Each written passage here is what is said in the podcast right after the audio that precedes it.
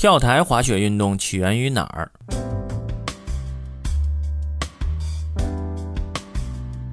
跳雪是跳台滑雪的简称，它是指运动员脚穿特制的滑雪板而不吃雪仗，借助跳台进行跳跃滑雪的一种运动项目，包括了七十米级和九十米级跳台两个单项。这本是挪威统治者处罚犯人的一种酷刑。